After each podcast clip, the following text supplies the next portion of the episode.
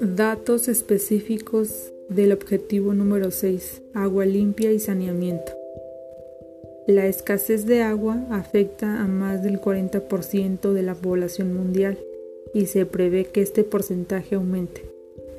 Más de 1.700 millones de personas viven actualmente en cuencas fluviales en las que el consumo de agua supera la recarga.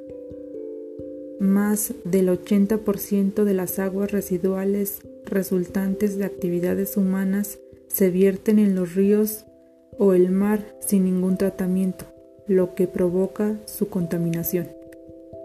4 billones de personas carecen de acceso a servicios básicos de saneamiento como retretes o letrinas.